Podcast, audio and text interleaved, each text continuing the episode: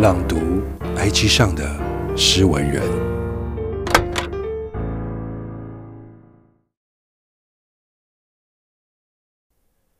语录四一：途经的时候，不论是遇上一节枯枝或一滩水洼，都不能太快断定所见是否等同于所想。都是试图变得更为完整的人类啊！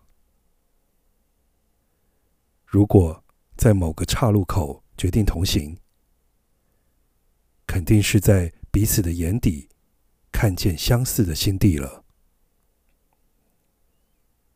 要仔细辨别其间细微的差异，要时刻确认自己不是用自己的心意擅自解读。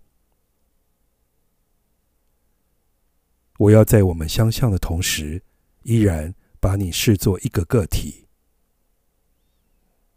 我要护住你的笨拙，你的可爱。我知道那都是完整的一部分。于是，穿透时看见的所有本质啊，都不悖逆，也无损于成长。作者：墨雨倾城。